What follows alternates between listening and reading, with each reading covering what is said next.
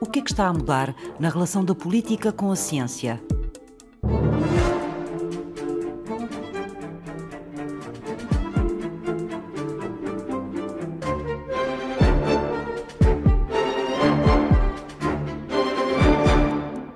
penso que já mudou.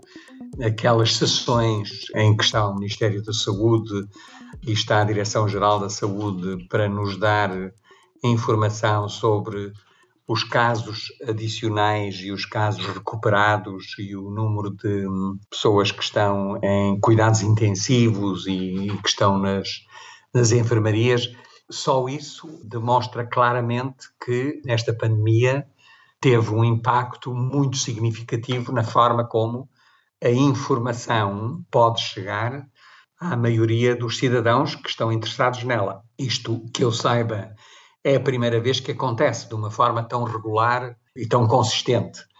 É claramente uma alteração em relação àquilo que uh, estávamos habituados. Alexandre Quintanilha é biofísico e deputado. Eu sempre tive a convicção de que nas democracias as decisões políticas devem ser tomadas na base da informação mais robusta que exista em qualquer área do, do conhecimento.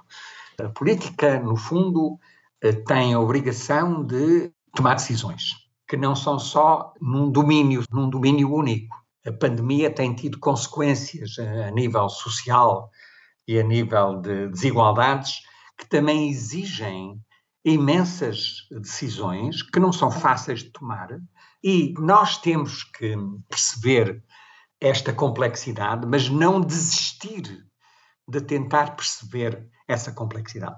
Para muita gente há a ideia de que isto é tão complicado, eu vou desistir. Não vou tentar sequer perceber, os especialistas é que sabem, eles é que tomem as decisões. Eu acho que isso é muito perigoso numa democracia. Quando a gente não percebe, tem a obrigação de fazer perguntas e tentar esclarecê-las. Às vezes não é fácil e às vezes não há respostas claras para todas as perguntas que nós temos. Mas enquanto a ciência precisa de bastante tempo para obter resultados fiáveis, a política é obrigada muitas vezes a tomar decisões rapidamente. Como é que isto se concilia? O conhecimento não é uma coisa que se adquire de um dia para o outro, não é? E depois temos o, o, grande dilema, de que também ninguém gosta muito de falar, que é a questão de que risco zero não existe em qualquer tema. E, portanto, a política tem que fazer um equilíbrio entre aquilo que sabe, aquilo que não sabe ainda e os impactos que uh, um determinado problema tem em muitos outros domínios. Portanto, a política tem que tomar decisões, muitas vezes sem ter o conhecimento todo que gostaria de ter. A própria política tem que arriscar. Como é que se concilia? É um dia de cada vez. É como na nossa vida pessoal. Nós, eh, muitas vezes, durante toda a nossa vida, enfrentamos crises nossas, não é? em que temos que tomar determinadas decisões. Muitas vezes com uma ignorância muito grande das consequências das decisões que tomamos. Portanto, isto não tem nada de novo. Isto é um dilema, mas o mundo à nossa volta também não, não é contínuo. Existe uma crise, há uma pressão grande para que os técnicos eh, especializados numa determinada área acumulem rapidamente a informação que é necessária ou que se julga que é necessária para tomar decisões. Aqui houve duas coisas. Primeiro, uma coisa que eu acho que é negativa, que é um enorme desejo de protagonismo de todo o bicho careta queria vir à televisão dar a sua opinião. Como quem diz, eu é que eu é que sei desta área, têm que me ouvir, Obviamente que é natural. Quem tem conhecimentos sobre um determinado domínio gosta muito de mostrar que eles são úteis eh, para a tomada de decisão. Mas, ao mesmo tempo, esta cacofonia que se sentiu em determinados momentos também não transmite confiança ao público. E eu acho que isso é outra questão. A confiança leva muitos anos a construir é? e que se destrói num segundo. É curioso porque o tempo da confiança também é muito parecido com o tempo do conhecimento. E o conhecimento só, só é útil, entre aspas, se houver confiança da parte de quem está a receber esse conhecimento, na veracidade desse conhecimento. Numa era de fake news, isso torna-se cada vez mais complicado.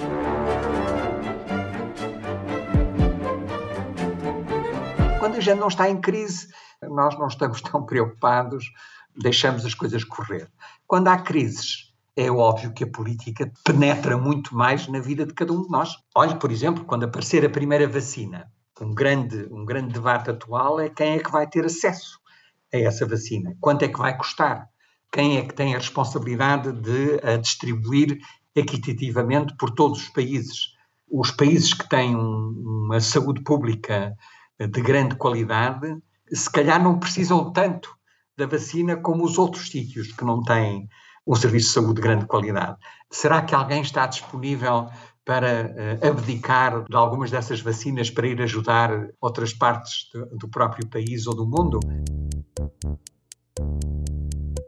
Agora, mesmo quando se tenta transmitir de uma forma equilibrada e muito clara toda a informação, cada pessoa só ouve aquilo, para ser um bocado bruto, só ouve aquilo que lhe interessa.